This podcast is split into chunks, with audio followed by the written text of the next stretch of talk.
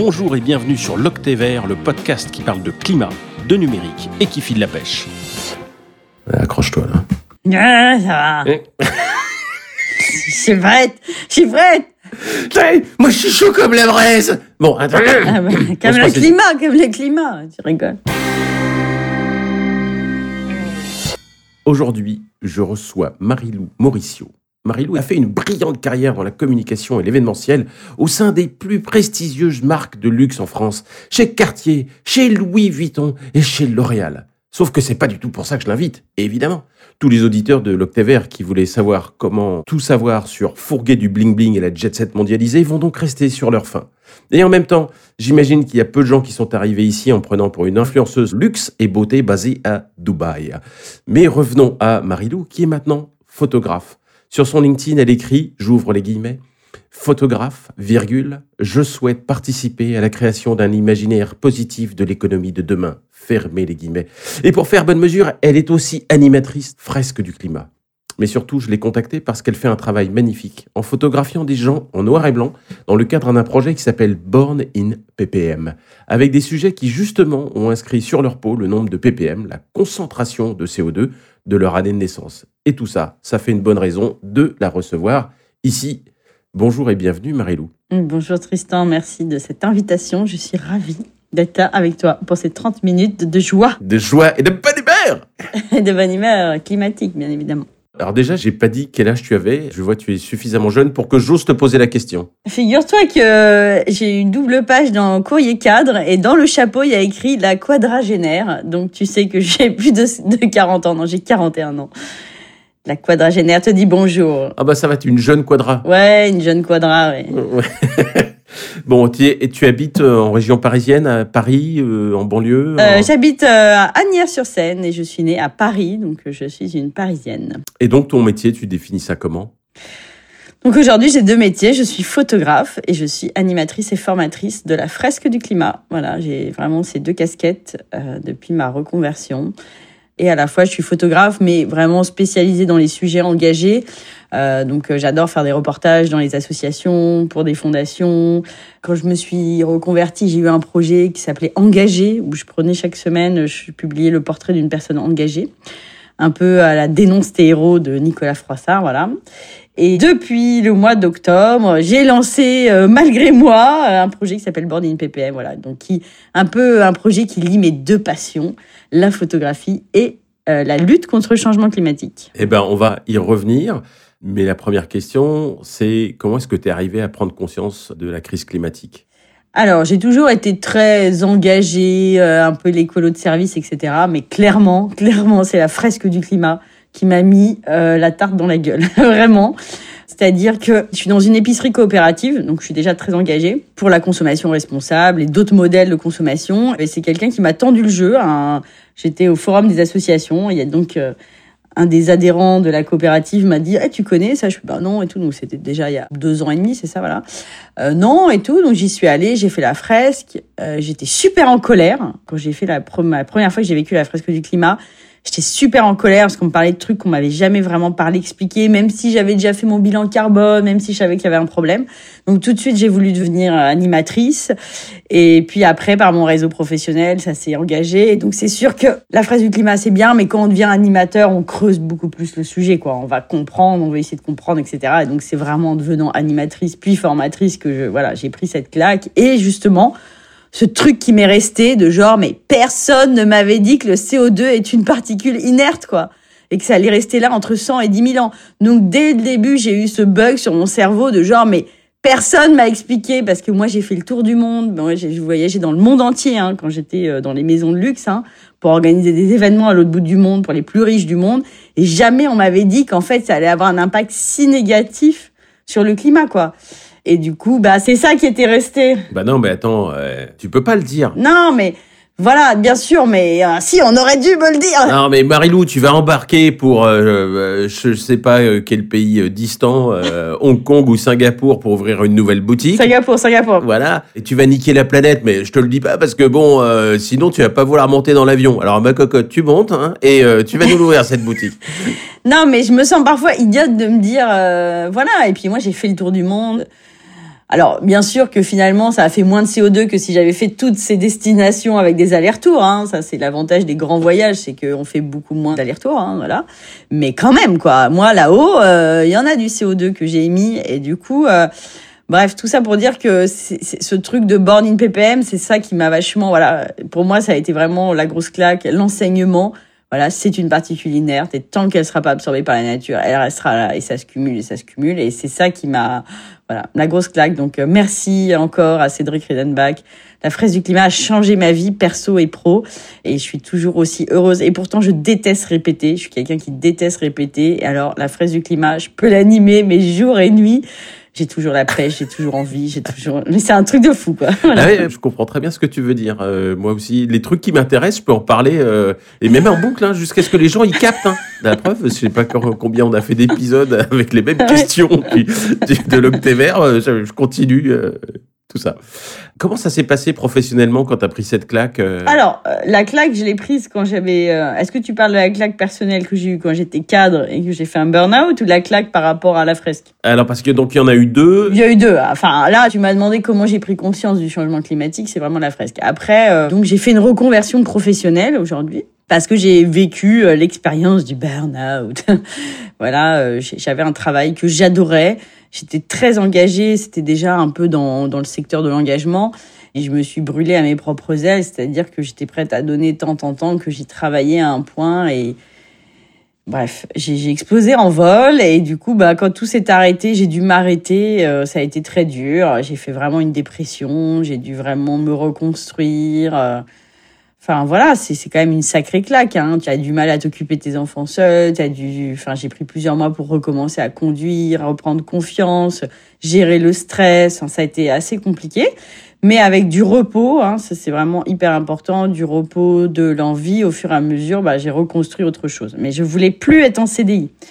ça, ça a été un peu ma chance parce que quand on n'a plus du tout envie d'être en CDI, on n'est pas tenté par ah bah t'as vu il y a une offre chez machin, ça pourrait être sympa. Donc il a fallu trouver des solutions pour gagner ma vie sans être en CDI. La photo, moi j'avais appris quand j'étais au lycée. J'ai passé photo au bac et j'avais hésité à être photographe. Mais j'ai pas osé parce que à l'époque, je voyais des photographes, je voyais que des hommes, donc je me projetais pas du tout. Plus, moi, je suis fille d'immigrés, donc. Euh, ah, tu voudrais dire qu'il faudrait des exemples dans la vie pour que les femmes euh, se sentent autorisées à faire ça? Ouais, non, mais c'est, mais vraiment, je, je, je c'est très clair dans ma tête. Euh, j'étais, alors à l'époque, j'étais ramasseuse de balles à Roland Garros, pour être précise, et du coup, je voyais les photographes euh, sur le bord du terrain de tennis. Je dis pas qu'aujourd'hui, il y a pas plus de femmes, mais bon, moi, c'était, donc, du coup, il y a 25 ans, quoi. Et je voyais que des hommes qui se tiraient la bourre, qui se piquaient les pellicules. Enfin, ça me donnait une très mauvaise image. Euh, voilà. Plus après, on va pas se mentir, je suis fille d'immigrés, donc dire à ses parents, je vais faire des études artistiques, c'était compliqué aussi. Donc, j'ai décidé de garder ça en passion. Et puis j'ai fait une école de commerce. Et puis j'adorais l'événementiel. Et du coup, voilà. Et c'est une amie du collège, quand j'ai fait mon burn-out, qui m'a dit, mais écoute Marilou, parce que moi c'était compliqué pour moi en entreprise. Je suis quelqu'un d'hyper engagé, hyper créatif, j'ai mis l'idée à la minute et tout. Du coup, les boîtes, en général, elles adoraient au début mon profil et tout. Puis à un moment, bah, je gêne parce que je dis ce que je pense parce que euh, je suis entière, parce que je sais pas porter un masque et du coup très compliqué. Donc j'ai eu plusieurs ruptures professionnelles et à un moment, quand on répète des choses, c'est qu'il y a quelque chose qui va pas, qu'on n'est peut-être mhm. pas à sa place. Ouais, c'était pas un accident, c'était juste. Non, non, non, c'était récurrent. Une maladéquation de ton caractère avec le, les attentes de l'environnement, on peut dire ça comme ça? Ouais, c'est ça, exactement. Je suis pas politique, euh, voilà. Je... Donc ma copine me dit, mais tu sais, si ça marche pas en entreprise, c'est que peut-être tu voulais être photographe et t'as jamais osé. J'ai fait, ah. Ah ouais, elle a raison. Elle a vraiment foutu une claque. Mais pourquoi j'ai attendu tellement d'années pour oser regarder la vérité en face? Et c'est ça. Et du coup, j'ai fait une formation au Gobelin. Et puis, du coup, j'ai décidé de me lancer. Il faut que j'arrête de dire du coup parce que je fais que de répéter du coup. Et donc, voilà. c'est pas grave, je vais te répondre en te disant pas de souci. Parce que tout le monde dit pas de souci après avoir dit du coup, du coup. Hein? Non, rien. Bon, alors, on continue. non, mais c'est vrai, pas de souci. alors, tu as fait photographe, mais tu as fait photographe engagé direct ou, quoi euh? Ouais, bah non, bah. J'ai fait photographe. Alors déjà, j'avais la chance d'avoir un réseau professionnel euh, qui était quand même dans l'engagement parce que aussi j'étais intéressée par euh, l'économie sociale et solidaire et tout ça. Et donc, aussi, dès que je me suis lancée comme photographe, je me suis mis comme défi de partager chaque semaine le portrait d'une personne engagée. Du coup, mon réseau dit ah bah vachement bien Marilou ce qu'elle fait. Ah bah tiens, on a besoin d'un photographe. Bam, on appelle Marilou. Donc euh, au fur et à mesure, j'ai commencé à avoir mes premiers clients. Et puis en parallèle, euh, la fresque du climat, bah, très vite dans mon réseau professionnel, on m'a dit ah t'es fresqueuse, bah on a besoin de fresques, etc. Et aussi j'ai la chance de faire un déploiement euh, dans une société qui s'appelle Bell. Donc je suis en charge de déployer à tous les salariés dans le monde la fresque du climat. Donc ça, ça m'a projeté directement à fond dans la fresque. Et donc, j'ai décidé de faire les deux en parallèle. Et qu'est-ce qui te ramène le plus comme argent? La photo, c'est un métier d'artisan. Ça veut dire que, en gros, tu peux être remplacé tout le temps par quelqu'un d'autre. En fait, tout le monde a un pote photographe, voire il y a des photographes qui acceptent de quasiment travailler gratuit parce que tellement on a envie de bosser. Donc forcément, euh, le côté sensibilisation, formation rapporte plus que le monde de la photo. La photo, les gens pensent que c'est clic-clac sur ton iPhone, donc ils ont du mal à payer une vraie prestation, alors que finalement, je veux dire la vérité, ça me prend beaucoup plus de temps, beaucoup plus d'investissement, parce qu'il y a le matos, etc. Ouais, de matériel. Voilà, mais c'est comme ça. Je me suis fait au fait que ben voilà, c'est un métier d'artisan, donc il faut apprendre que les métiers d'artisan, t'es remplaçable. Donc effectivement, la photo c'est pas hyper bien. C'est pour ça que c'est aussi une chance pour moi d'avoir un autre métier. Ça peut équilibrer euh, le fait que ben effectivement, euh, photographe, c'est une profession qui paye pas énormément quoi. Mais mmh. comme on dit, c'est un métier passion, donc. Euh, c'est ça. Avec une petite tape sur l'épaule. Ah, je suis vraiment désolé pour toi. Et je dis ça. Donc après, j'ai fait une formation l'année dernière en photojournalisme. Alors là, c'est pas que c'est pas bien payé, c'est carrément quasiment pas payé. Mais bon, on a toujours le prestige d'avoir sa photo dans le journal et du coup, c'est super. Euh, j'ai adoré cette formation. J'adore être avec des photojournalistes et tout. Mais là, on est carrément dans un. Enfin voilà, il faut être financé par ailleurs. Sinon, je vois pas comment tu vis quoi. C'est très compliqué. Ouais, mais tu as trouvé un nouvel équilibre. Oui, oui, oui, non, non, mais après, euh, voilà, c'est sûr que ça vaut le coup. Et puis après, de toute façon, quand on vit avec la lutte contre le changement climatique, on change aussi nos modes de vie. Je vais pas dire que quand j'étais chez Vuitton, à force, bah, j'avais quand même envie d'avoir euh, peut-être une montre machin chose et des trucs que j'ai plus du tout envie. Enfin, il y a aussi euh, donc forcément gagner moins parce qu'on va pas se mentir, dans les reconversions, c'est pas anodin. Hein, faut pas croire qu'on va gagner autant qu'avant, etc. Mais ça va aussi avec ben la décroissance tout court, quoi tu changes un peu tes lunettes aussi. ça va avec, quoi. Du coup, ça tombe bien. Est-ce que tu es plus heureuse ah oui, oui, non, non. Alors surtout, moi, c'est la liberté. C'est le fait de... Moi, mon kiff dans la vie, c'est faire une presta, parce que moi, je suis toujours à fond, je fais la presta, j'envoie la facture. T'as aimé, tu me rappelles. T'as pas aimé, tu me rappelles pas. Mais je me retrouve pas sous euh, bidule euh, qui euh, fout le coup à l'envers à l'autre, qui va promouvoir machin, qui va truc. C'est genre, j'ai envoyé ma facture. La relation est claire, quoi j'ai une commande, je bosse comme une ouf, je livre, j'envoie ma facture, tu veux me revoir, tu veux me revoir, tu veux pas me revoir, et ça, c'est mon kiff. Après, là-dedans, il y a un stress, c'est est-ce qu'on va t'appeler? Donc je dis pas que c'est facile, je dis pas à tout le monde de se reconvertir, on parle pas du tout de climat là, mais c'est pas grave.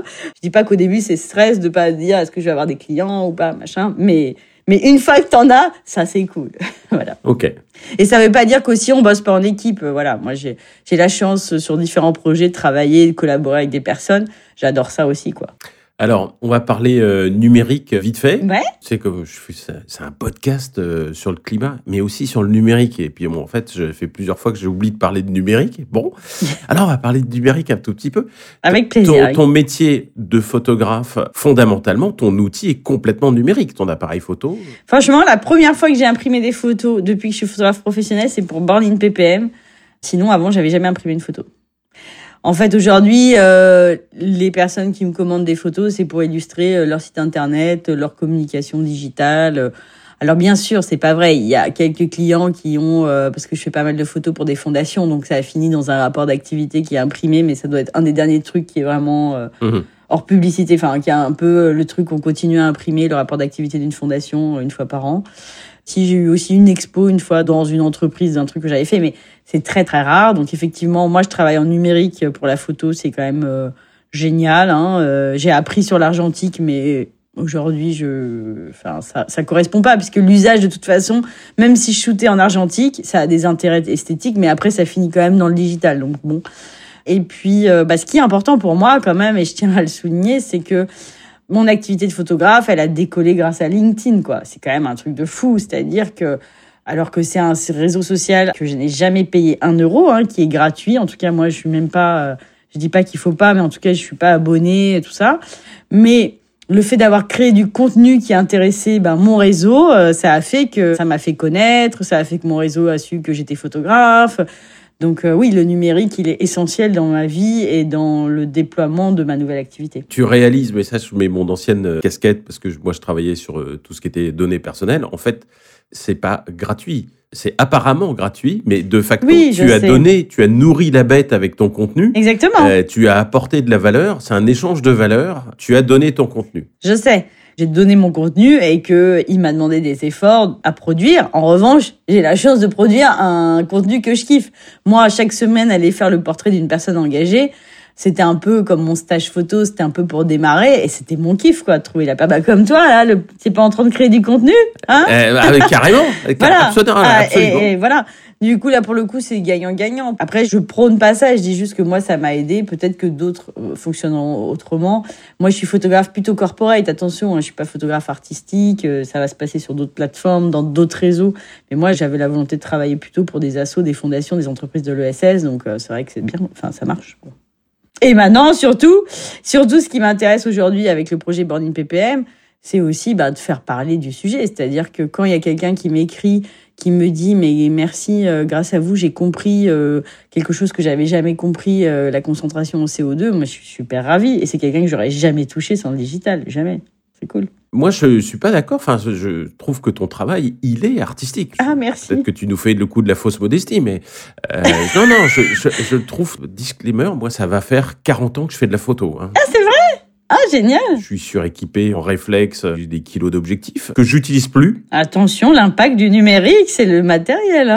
ah putain, c'est une addiction, ah, une, drogue, une drogue dure. Il faut aller le mettre en occasion pour qu'il rentre dans le circuit. Hein. Ouais, ouais, ouais, ouais, si tu t'en sers pas. J'y pense. Mais je trouve ton boulot, enfin, je trouve ça super intéressant, finalement, parce que déjà, je trouve que c'est de l'art, mais c'est de l'art militant et que ça touche euh, les gens euh, sur une autre corde en fait, euh, si tu veux. C'est une autre façon de parler de climat aux gens, avec autre chose que des rapports du GIEC, que des banderoles, que des invectives sur Twitter. Et je trouve ça hyper original, hyper intéressant et franchement artistique. J'ai vu il y a déjà, quand même, il faut savoir qu'il y a plusieurs invités de l'Octavert qui sont passés euh, devant ton objectif. Oui. Thomas Wagner, bon pote. Ouais, Timothée Paric, euh, Fabrice Bonifay, j'ai vu. Ah oui, aussi. Ah bah, tu vois, je les ai pas mhm. vus, moi. Et une que j'ai adorée, je l'ai vue deux fois c'est Marion Graffly aussi qui est enceinte, euh, ah, qui, pose avec son gros ventre avec un point d'interrogation sur le nombre de ppm. Ah bah ça j'étais super contente parce que en fait j'avais en tête cette photo de femme enceinte, mais c'était avéré que depuis le début du projet j'avais pas eu quelqu'un qui était euh, voilà enceinte et qui voulait participer. Enfin voilà. Et ce jour où Marion est venue, il y avait une autre personne avec qui d'ailleurs j'avais travaillé chez L'Oréal une de mes anciennes stagiaires et elle était enceinte et donc j'ai fait cette photo à deux et j'étais hyper contente parce que j'adore Marion, moi je suis photographe pour Télécop.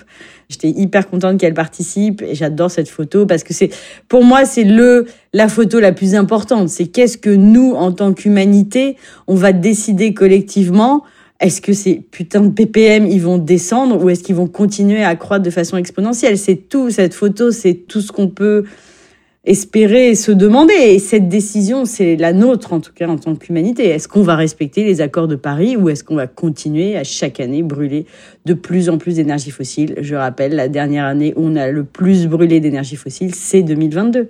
Et c'est l'année où il a fait le plus chaud sur Terre. Euh, en tout cas sur l'ère récente, attention, hein, j'entends bien. Du coup, euh, ouais, cette photo pour moi, elle est ultra importante. Ouais.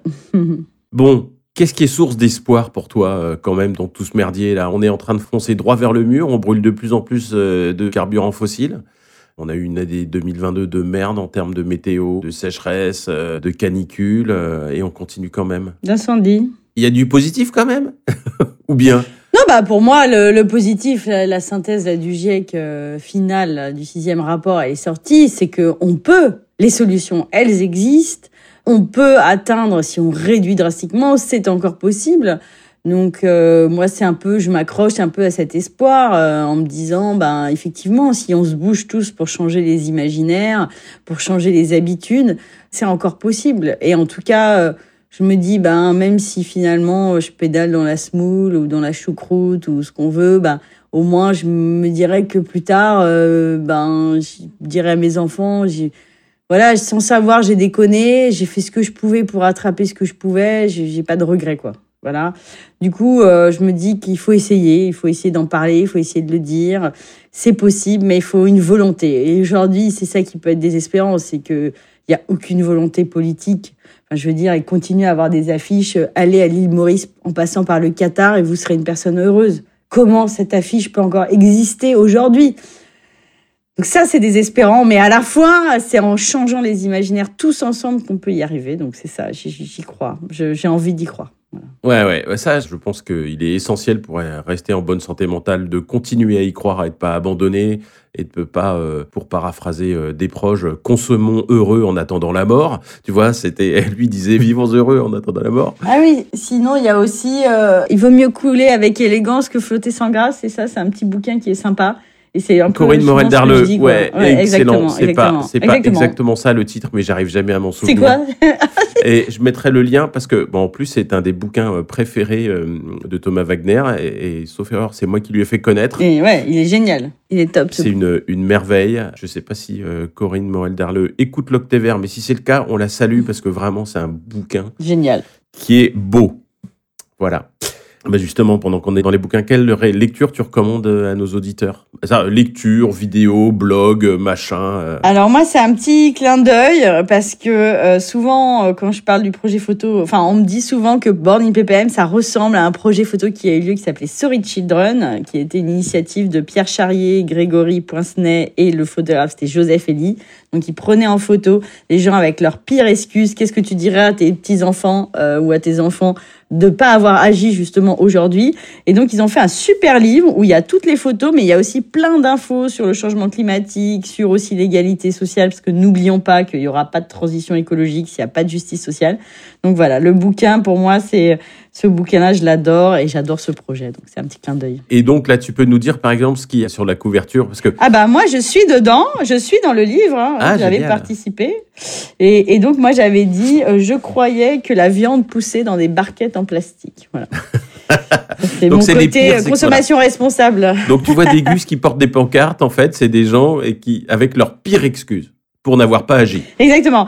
Oui, c'est ça. Des gens qui portent leur pire excuse. Euh, Désolé, il y avait Secret Story à la télé. Euh, désolé, on avait trop besoin de consommer. J'avais trop besoin de monter dans mon SUV. Euh, on était trop occupés, tout simplement. J'avais pas le temps. Euh, il y a mes dividendes d'abord. Enfin, ça. Ma retraite par capitalisation d'abord. voilà. Sauver le climat, je n'avais rien à y gagner. Il fallait que on en parle. Enfin voilà. Non, c'est vraiment, c'était, c'est franchement une super idée de projet. Et c'est vrai que inconsciemment, je pense que je me suis inspirée. De... Enfin, je sais pas. Il y a quelque chose qui s'est passé. Et d'ailleurs, Joseph Elie m'a vachement encouragée quand j'hésitais à me lancer euh, en tant que photographe. Donc, euh, pour moi, c'est un super bouquin. Allez-y. Bon, excellent. Et pour euh, conclure, un message court, positif, mobilisateur à faire passer à nos auditeurs. Alors moi, c'est simple, c'est un message du GIEC hein, qui nous dit que chaque action compte, que chaque action de sensibilisation compte, parce que chaque année compte. Donc c'est vraiment le GIEC qui nous dit que de toute façon aujourd'hui ça sert à rien de se dire ah, ce que je fais ça sert enfin c'est une erreur de se dire que ce qu'on fait ça sert à rien parce que chaque centième de degré qui nous éloigne d'un emballement est une victoire quoi. Donc euh, vraiment agissez, parlez-en parce que non seulement lorsque vous allez prendre une décision, ça va peut-être atténuer, c'est-à-dire qu'il y aura moins de gaz à effet de serre, mais aussi surtout ça va influencer vos voisins, ça va influencer vos amis et du coup ça va changer, ça va influencer les entreprises qui vont se rendre compte que les consos changent et donc euh, vraiment allez-y quoi. Franchement, il faut y croire, c'est maintenant. Exactement. Et alors là, si tu veux, c'est marrant parce que ce que tu dis, c'est faites quelque chose parce que bah, déjà ce carbone évité, il est bon pour le climat et il y a un effet rebond. C'est que en fait, mais, positif, c'est ce carbone que tu évites, il te met en position d'exemplarité finalement et d'influence euh, sur euh, les gens qui sont autour de toi. Ah bon, tu pars pas à l'île Maurice euh, Bah non, moi j'ai arrêté l'avion. Et voilà, donc peut-être que les gens vont se sentir. J'ai arrêté l'avion et finalement ma vie, elle a pas foncièrement changé parce que finalement, qui on est pour croire qu'on est obligé d'aller visiter toute la planète quoi Nous ne sommes qu'un humain et in fine, ça change rien pour la planète qu'on le fasse ou qu'on le fasse pas quoi. Donc Et moi, avec le pognon que j'ai économisé en ne partant pas à l'île Maurice, je me suis acheté un Brompton, qui est un vélo euh, pliant, que je mets Oui, dans le oui, TGV et je me fais des trajets, des week-ends zéro carbone ou très très bas carbone avec ma femme, comme ça on a chacun un. Et voilà, c'est du pognon qui est utilisé intelligemment parce que mon, mon Brompton, je sais que je vais m'en servir pendant des décennies. J'ai des copains qui s'en servent depuis 20 ans, quoi, de leur Brompton. Et en plus, c'est meilleur pour ma santé. Donc voilà. Faites, allez-y, lancez-vous. Ça sera toujours ça de gagner. Exactement. Super. Ben, écoute, Marilou, c'était génial. Merci infiniment euh, de ton temps. Ben merci, bravo à toi pour euh, ces contenus de qualité, ces échanges, parce que j'ai pris le temps d'en écouter euh, plusieurs. Vraiment, bravo aussi à toi. Et merci beaucoup de l'invitation, je suis honorée. Ben, ça me fait plaisir que tu l'aies accepté. Et au passage, je- note que finalement, on est un petit peu euh, dans une démarche très comparable avec un médium euh, différent. Euh, toi, tu le fais de façon euh, graphique et là, moi, je le fais de façon sonore. Mais finalement, on fait chacun des portraits de héros. Exactement, c'est ça. Et dis-moi, t'es né à quel ppm J'ai oublié parce que j'ai pas la mémoire des chiffres. Mais je suis né en 66, tu peux faire le calcul si tu veux. Euh, Je vais te dire. je- je- non, mais Et je devrais connaître par cœur maintenant, t'imagines Ah, 66, j'en ai pas beaucoup, tiens. octobre 66. Je vais te dire. Alors, 1966. Donc là, je vais lancer bientôt un site internet, tu vois, dans le numérique, où tu pourras chercher tes ppm et voir apparaître les photos des gens qui sont nés. Donc, tu es né à 321 ppm. Et à ce jour, j'ai déjà 5 portraits de personnes qui sont nées en 1966, tu vois. 320 en plus, oui, c'est ça, ça faisait 3, 2, 1. C'était super facile à retenir. Et en fait, non, tu vois, je l'ai pas retenu. 321. 3... Ah oui, oui, 3, 2, 1. ouais. Donc, tu es né, bien sûr, avant la limite planétaire hein, qu'on a dépassée en 88, 350. Bon. Tu es né dans un monde viable. Ouais, c'était le bon vieux temps. Hein? Ah. T'as tellement bien temps. Eh, Eh bien, c'est une bonne façon de conclure ce podcast, Oui. alors, mes petits À amis. l'époque où il y avait moins de gaz à effet de serre, c'était merveilleux. enfin, nous, on rigole, mais nos enfants, ils diront, euh, quand on sera plus là, euh, putain, eux, ils vivaient, euh, il y avait à boire, à manger, c'était facile, quoi. C'est ça qui est horrible. C'est ça. Mais au moins, j'ai la conscience tranquille, j'ai pas de SUV et j'ai arrêté de prendre l'avion. Voilà. Et ça, ça n'a pas de prix. Eh ben, encore merci, Tristan. À bientôt. Salut Marilou. À bientôt, salut.